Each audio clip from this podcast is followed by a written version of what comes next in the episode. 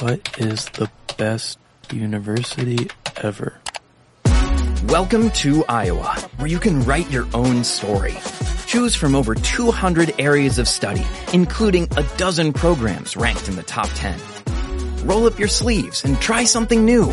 You never know where it might take you.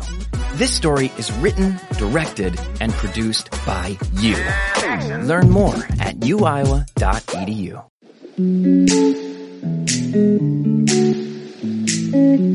Estás escuchando Turismo Sostenible de Travindi.com en radioviajera.com.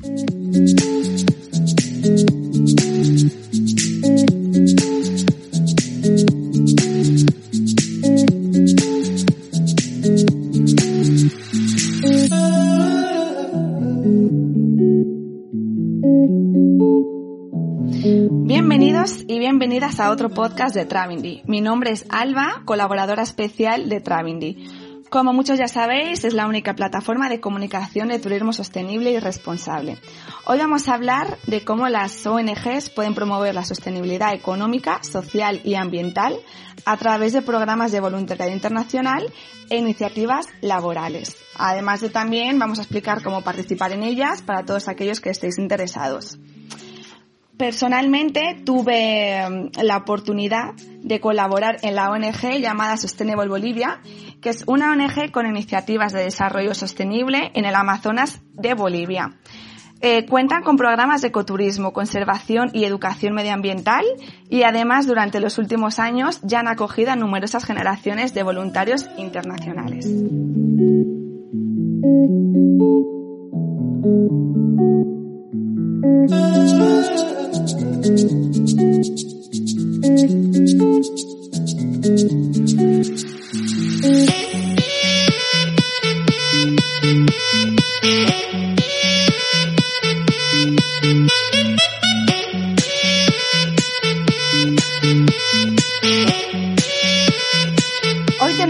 Suerte de tener como inv- invitado especial a Eric Taylor, que es el fundador de la ONG americana Sustainable Bolivia y el responsable del programa internacional de voluntariado. Hola Taylor, buenos días. Buenos días, ¿cómo está Alba? Muy bien, todo bien. Eh, bueno, antes de nada, gracias por aceptar esta invitación del podcast para hoy. Eh, para nosotros es un honor que quieras colaborar también eh, de esta manera, dando a conocer esta ONG. Eh, bueno, antes de nada, me gustaría empezar por el principio, ¿vale? Conociendo eh, desde el inicio cómo surgió esta idea de crear la ONG. Ya, eh, no era mi plan, ah, no tenía esta intención al principio, pero yo llegué a Bolivia en 2007 Ujú. ah, para trabajar como voluntario ah, para otra organización. Yo me planeé de quedarme por un año, eh, Sí. aprender un poco del español, ah, también conocer a Bolivia y, y aprender un poco sobre los proyectos que realizan los ONGs Ujú. en Sudamérica. Eh, entonces estaba ahí por realmente un poco más de un mes y la organización cerró. Entonces, como ya dije, tenía el plan de quedar un año, pero ahora ya no tenía que hacer. Ah, entonces tomó un poco tiempo, solamente unas semanas ah, para viajar. Eh, he visto que realmente me gustaba mucho el país, a la gente y quería quedarme más tiempo, solamente no sabía cómo. Entonces ah, yo no era la única persona que estaba sin trabajo, entonces hablé con los otros compañeros del- de la Organización de Medio Ambiente de las Américas eh, que cerró Sí. y juntos nosotros hemos decidido abrir otra ONG Ujú. Porque había necesidad, ah, tanto personal como en la comunidad también. Y e- eso pasó, eh, debe decir, en Cochabamba, Bolivia. Cuando yo llegué, Ujú. llegué eh, a, a la- a la ciudad de Cochabamba. Vale, o sea que primero empezó todo en Cochabamba, ¿no? Esta ONG. Exactamente. sí. Y después os decidisteis trasladar, ¿verdad? Sí, entonces estábamos ahí, eh, yo pensé que voy a quedar un año, ¿no? Eh, pero eh, era un proyecto eh, que crecía rápido al principio eh, y muy interesante, tenía la oportunidad de conocer mucha gente. Entonces lo que hemos hecho es, nosotros eh, hemos buscado otros ONGs ahí en Cochabamba que necesitaba apoyo. apoyo tanto con recursos humanos o finanzas. Entonces nosotros nos hemos acercado a algunos ONGs, hemos dicho que mire cómo podemos ayudarles eh, entonces nosotros han dicho que tenemos este proyecto, pero no sabemos cómo realizarlo. Entonces nosotros hemos dicho, mira, lo que podemos ayudar porque tenemos eh, conexiones internacionales, es, podemos uh, publicar uh, sus necesidades y buscar gente como voluntarios que pueden realizar los proyectos, ¿no? Entonces ellos, los socios, ONGs, nos han dicho los requisitos que buscan en los voluntarios.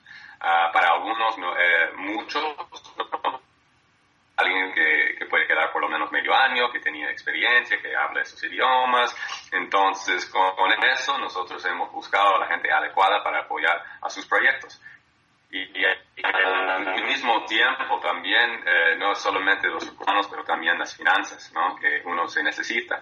También buscando eh, donadores internacionales, gente que porque ellos tal vez no, no tenían esa oportunidad, estaba más limitado en el mismo país de Bolivia. Entonces, con nuestros contactos, buscando formas de eh, buscar uh, finanzas, ¿no? Claro, para, uh, para cómo financiar, ¿no? Esto. Los proyectos que ellos tienen. Vale. Sí, especialmente con los mismos no, no, hemos visto que los familiares ellos a veces apoyan uh, proyectos, pero ahora es un proyecto donde es muy transparente, ¿no? donde ellos pueden donar a, a, su hijo, a, a su nieto, a, un amigo, y ellos pueden ahí escribir, dar fotos sobre el proyecto y nosotros como ONG no, no cobramos a nada. Entonces, si alguien dona 100 dólares, nosotros podemos dar 100 dólares directamente a nuestro socio, pero también con la supervisión, ah, sabiendo que eso es algo transparente, que el dinero va a llegar a su destino. Que es realmente eh, importante para todos. Claro, que lo que buscabais es eh, buscar una manera transparente de ver dónde iba a llegar ese dinero, ¿no? Por lo que cuentas, claro. ¿Nos podrías contar también un poco de los diferentes proyectos que tiene Sustainable Bolivia? Porque, eh, bueno, tiene diferentes iniciativas también orientadas a diferentes tipos de voluntarios. ¿Nos puedes contar un poco cómo son esos proyectos? Entonces, cuando estábamos en, Cochabamba, eh, hemos comenzado con unos socios y esos he enfocado más en trabajo en orfanatos y con niños, ¿no? Sí. en proyectos después de la escuela, en proyectos con con niños que con bajos recursos.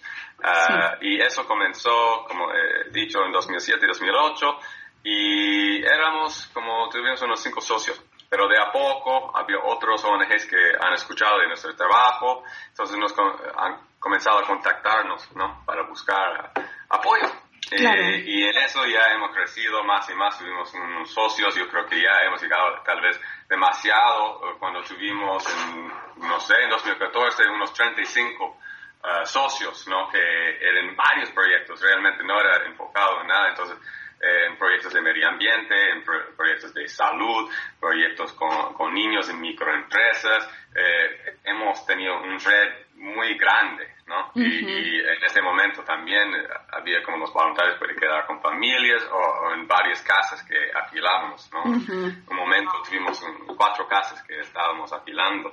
Em, y eso, entonces hemos avanzado con estos proyectos muy variados. Muy variados. Vale, nos eh, y, eso fue hasta el, 2016 en Cochabamba, ¿no? Hasta eh, recién. Eh, hemos tenido algunos problemas en Cochabamba uh, con la registración uh, de la ONG. Sí. y, al mismo tiempo yo, yo mudé con mi esposa a la Amazonía, ¿no? donde e, es de allá, en, un lugar cerca de la frontera con Brasil, en un pueblo que se llama Riberalta. Entonces, en este momento también había otro, otras oportunidades de trabajar en la Amazonía, ¿no? Y Ah, con los problemas que tuvimos en Cochabamba, más las oportunidades que hubo en Riberalta y en la reserva cerca, hemos decidido que era una buena oportunidad a trasladar la ONG y eso pasó en 2018. Claro. Eh, también porque os cambiasteis a, un, a otra parte de Bolivia que ahí contabais con toda la biodiversidad que tenía el Amazonas. Entonces, claro, eso da, eh, digamos que da mucho que dar para vuestros proyectos. Eh, ¿Nos podrías contar un poco más especialmente sobre el turismo sostenible, eh, lo que hacéis allí con la reserva, las comunidades? Sí, entonces ya llegando en 2018, ¿no? que es ya menos de dos años trabajando allá en la reserva, tuvimos que cerrar nuestras puertas en Cochabamba, que tardó casi dos años. Ya hemos tomado la decisión que ya no va a funcionar, pero tuvimos ya uh, muchas cosas que tuvimos que cumplir. Entonces no era una cosa que ah, vamos a cerrar en la próxima semana y hemos cerrado. Entonces era una decisión que tardó más de un año y en ese momento también estamos planificados para abrir nuestras puertas allá eh, en, en, River Alta. En River Alta. Entonces ah, había muchos contactos eh, y nosotros, la familia, mi familia, tuvimos un proyecto eh, en un lugar cerca de un lago ah, de turismo ¿no? propio. ¿Sí? Y eh, cuando estábamos ya iniciando eso, eh, había dos comunidades eh, cerca que también han ayudado a hacer los proyectos de construcción, a de todo.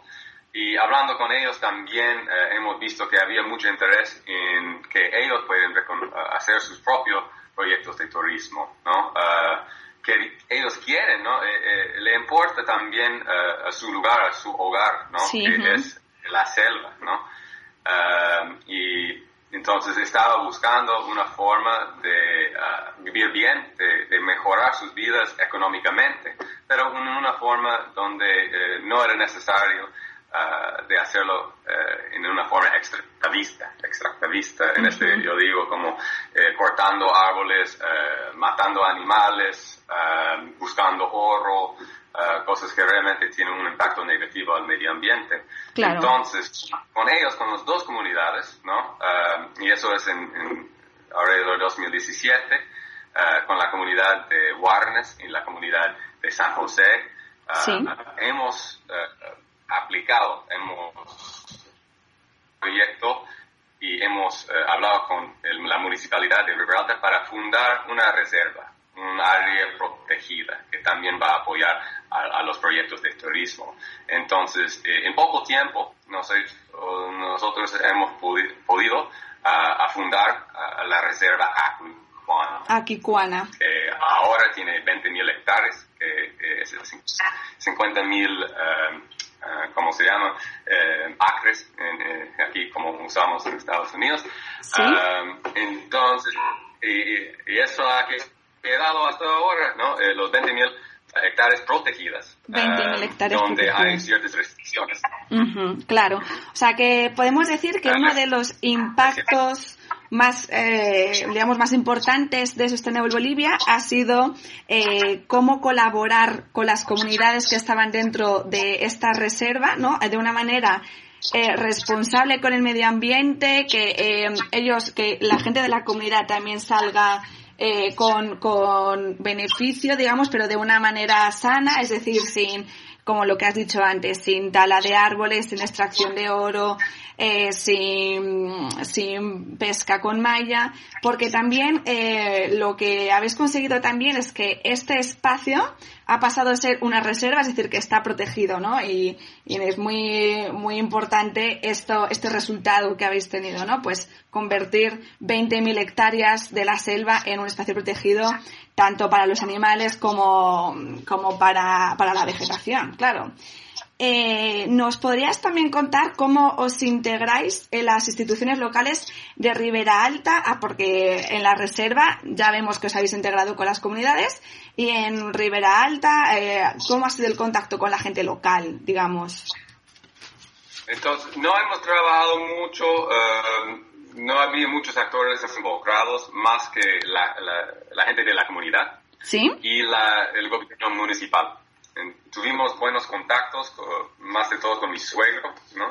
que ha trabajado con el gobierno ahí, uh, y ya como eh, hemos hablado con la comunidad. Entonces, con ellos nosotros uh, hemos hecho un proyecto, ¿no? escrito, y hemos podido más o menos aplicarnos, ¿no? A, contactar a los actores principales de la ciudad Sí. que también eh, querían promover el turismo, tanto para Riberalta, pero para las áreas eh, cercas. Y con eso nosotros hemos decidido eh, juntos, ¿no? Que la reserva era un, un buen plan, un buen fin.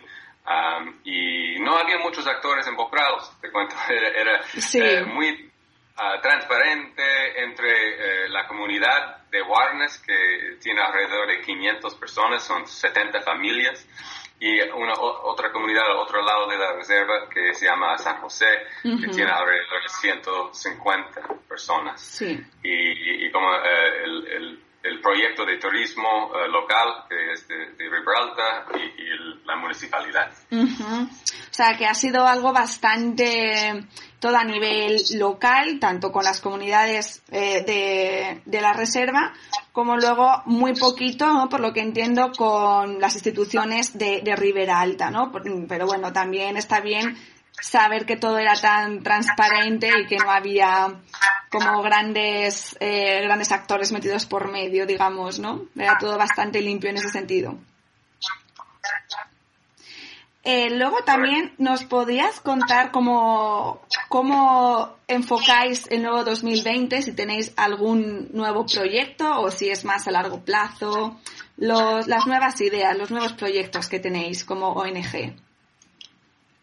Sí, eh, este último año, ¿no? el proyecto más grande que podemos realizar era la construcción de una cabaña comedor. Con el apoyo, eh, en realidad era un poco chistoso, que era de un eh, reality TV um, de Hollywood que nos han visitado eh, y han financiado el proyecto para la comunidad a construir un comedor um, porque las mujeres eh, y, y, eh, han vendido comidas, almuerzos eh, en la calle para la gente que pasa por la reserva y eso le han dado un, un lugar oficial, ¿no? Un lugar bonito, seguro, donde Claro. tenía gas, donde tenía agua, era más limpio y, y más seguro para ellas, el- de la gente de la comunidad, para que se pueda vender sus comidas. Ujú. Y también esta misma cabaña que es grande, ¿no? Como um, el centro turístico el, donde la gente puede informarse. Entonces, como un- un- información, ¿no? Eh, la gente llega, está justo a la entrada de la reserva y es una cabaña grande. Eh, entonces, ahora, si, si hay alguien que nos va a la reserva, ahí mismo es donde se encuentra con las guías para entrar a la reserva. Entonces, eso era para el 2019. Ya hemos comenzado. Y para el 2020 hay, hay que seguir con este eh, proyecto, ¿no? Ya eh, está, eh, está ahí físicamente, Sí. pero hay mucho para, para promoción. Para promocionarlo. Ese es uno. El otro eh, proyecto que, que hemos hecho el contacto con una nueva ONG este, de Estados Unidos que se llama Kai Pacha y eso tiene el fin de apoyar organizaciones eh, para combatir el cambio climático. Ujú. Entonces, ellos eh, van a venir con un grupo en mayo de 2020 con el fin de, de- de construir un centro de estudios biológicos para Ujú. donde podemos recibir eh, voluntarios, bio- biólogos o otros tipos de voluntarios para hacer Sí. estudios allá en la reserva para identificar ah, las los especies, para más o menos la- el, el fin más allá es para que la gente entiende por, por qué esta tierra, esta reserva es tan importante, porque si, si estamos armados con más información, podemos otra vez ah, ir a la, a la municipalidad, al estado departamental de Beni, donde estamos, hasta ah, al gobierno nacional, para extender, expandir la reserva y tener más protecciones y también poder promocionarlo mejor para que haya un beneficio económico para Claro. la comunidad. Claro. Sí, digamos que lo que queréis también es concienciar de la importancia que tiene de biodiversidad para así también eh, continuar y que así también recibáis más fondos por parte de las instituciones. Claro. Eh, también eh, respecto a mm, con todos esos problemas que ha habido de fuegos por allí en el Amazonas, ¿tenéis algún proyecto en especial para reforestar esta, estas áreas? Estamos en eso, uh, entonces obviamente como todos los proyectos, buscando las finanzas para poder realizar los proyectos.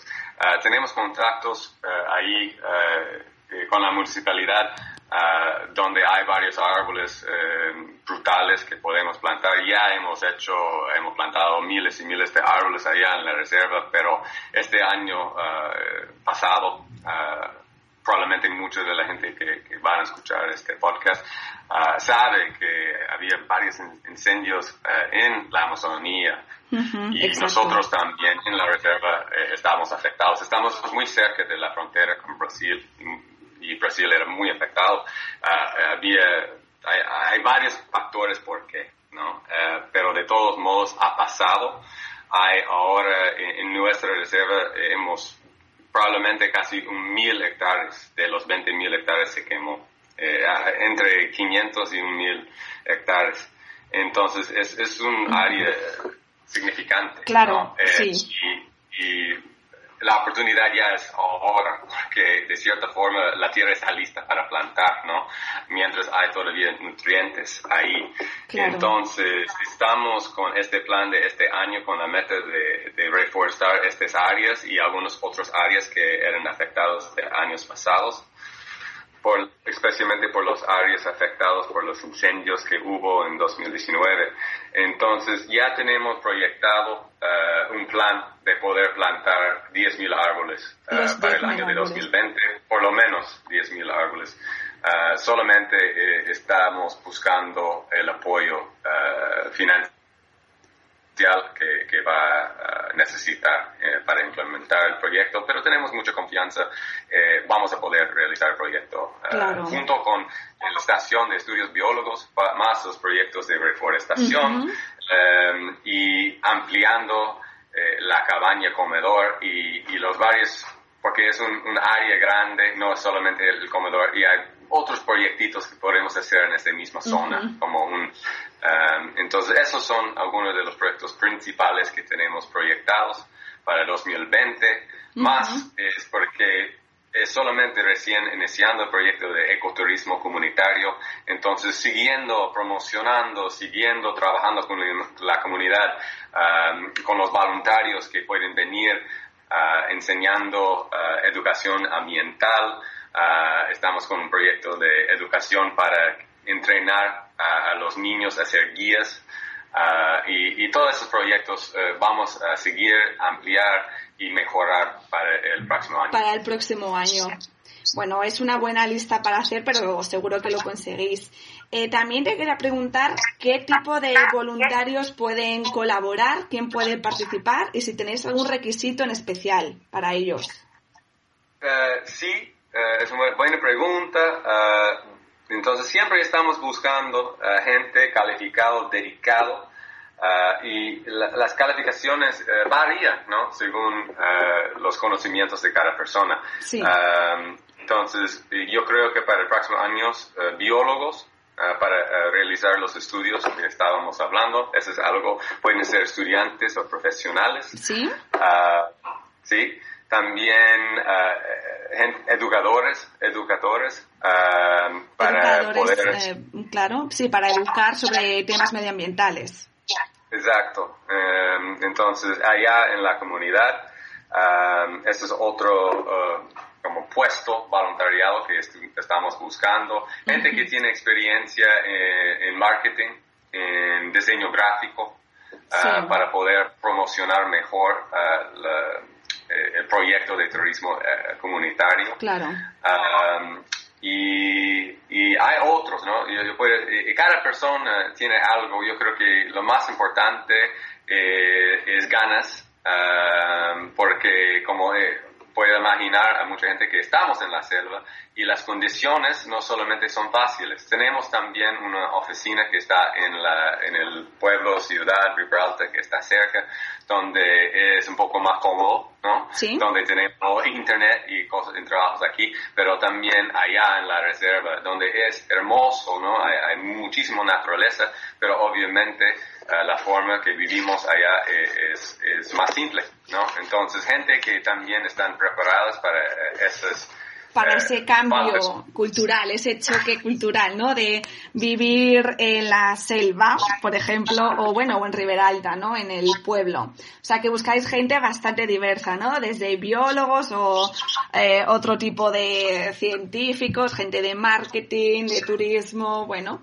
Y sobre todo, eso, las ganas. Eh, Exacto, sobre todo las ganas, las ganas, de ayudar y las ganas de levantarse cada día y, poder uh, enfrentar la situación, porque a veces uno tiene un plan y tiene que tener un plan A, un plan B, un plan C. Eso es como yo cada día me levanto así porque a veces eh, el plan A no funciona. Entonces, ahí, ok, siempre, y, pero hay que seguir, seguir, seguir y, tomar los pasos, uh, sea chiquititos, ¿no? Para avanzar adaptarse un poco a los nuevos cambios también, ¿no? Eh, ¿Tendría alguna duración mínima este voluntariado? Generalmente pedimos un mínimo de un mes. Un mes. Ah, algunos puestos son para más tiempo, pero ah, mínimo un mes. Lo mínimo sería un mes. Perfecto. ¿Y qué debe hacer la gente que os quiera ayudar con donaciones? ¿A través de, de qué medio os puede ayudar en este sentido económicamente? Entonces, somos una ONG registrado en Estados Unidos y Bolivia. Eh, y se pueden eh, entrar a la página web, eh, se llama Bolivia Sostenible o Sustainable Bolivia. Los dos, sustainablebolivia.org, boliviasostenible.org o .com, en realidad los cuatro. y tenemos un enlace de donar y ahí se puede realizar una donación eh, también nos pueden escribir directamente para ver en qué proyectos se pueden apoyar. Y uh, como uh, al principio uh, de la conversación hemos hablado de la transparencia y eso es algo muy importante. Entonces para la gente que donan también para que ellos se sienten involucrados, nosotros vamos a seguir en contacto para que puedan entender y ver el resultado de la inversión, que eso no es una donación, es una inversión una inversión en la gente que vive ahí en la reserva y una inversión en el medio ambiente, porque como sabemos que el Amazonía afecta a todo, son los pulmones del mundo y es algo eh, bien importante, especialmente cuando nosotros podemos ver a, los eh, cambios que están pasando en el mundo entero, que todos estamos interconectados, entonces su donación eh, va a ser bien aprovechado, es una inversión para todo el mundo y, nosotros vamos a seguir en contacto con cualquier donador ah, para que ellos puedan ver el beneficio. Mm, claro, claro, o sea que como realmente estamos todos en el, en el mismo planeta, ¿verdad? Aunque estemos muy lejos, pero en el fondo estamos compartiendo algo muy importante y, los donadores podrían ver esta, este avance, ¿no? Que, que hace Sustainable Bolivia con todos estos proyectos que ya nos has mencionado. Bueno, Eric, pues nada, muchísimas gracias por estar con nosotros, ha sido un placer y esperamos verte pronto. Ya, gracias, Aldo, gracias por tomar el tiempo. Estamos muy agradecidos. Muchas gracias, que vaya muy bien. Hasta luego, Eric. Okay. Chao, chao todos.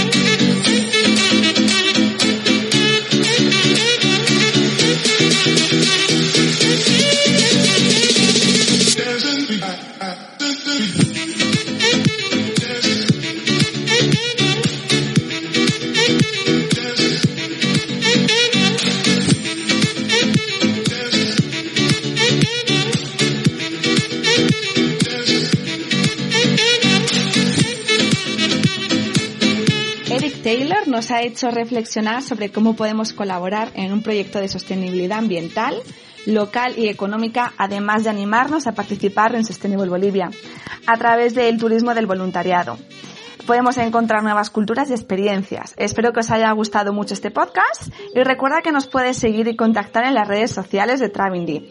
Nuestro Instagram es Travindy barra baja ES. Nuestra página de Facebook es Travindy ES. Muchas gracias y hasta pronto.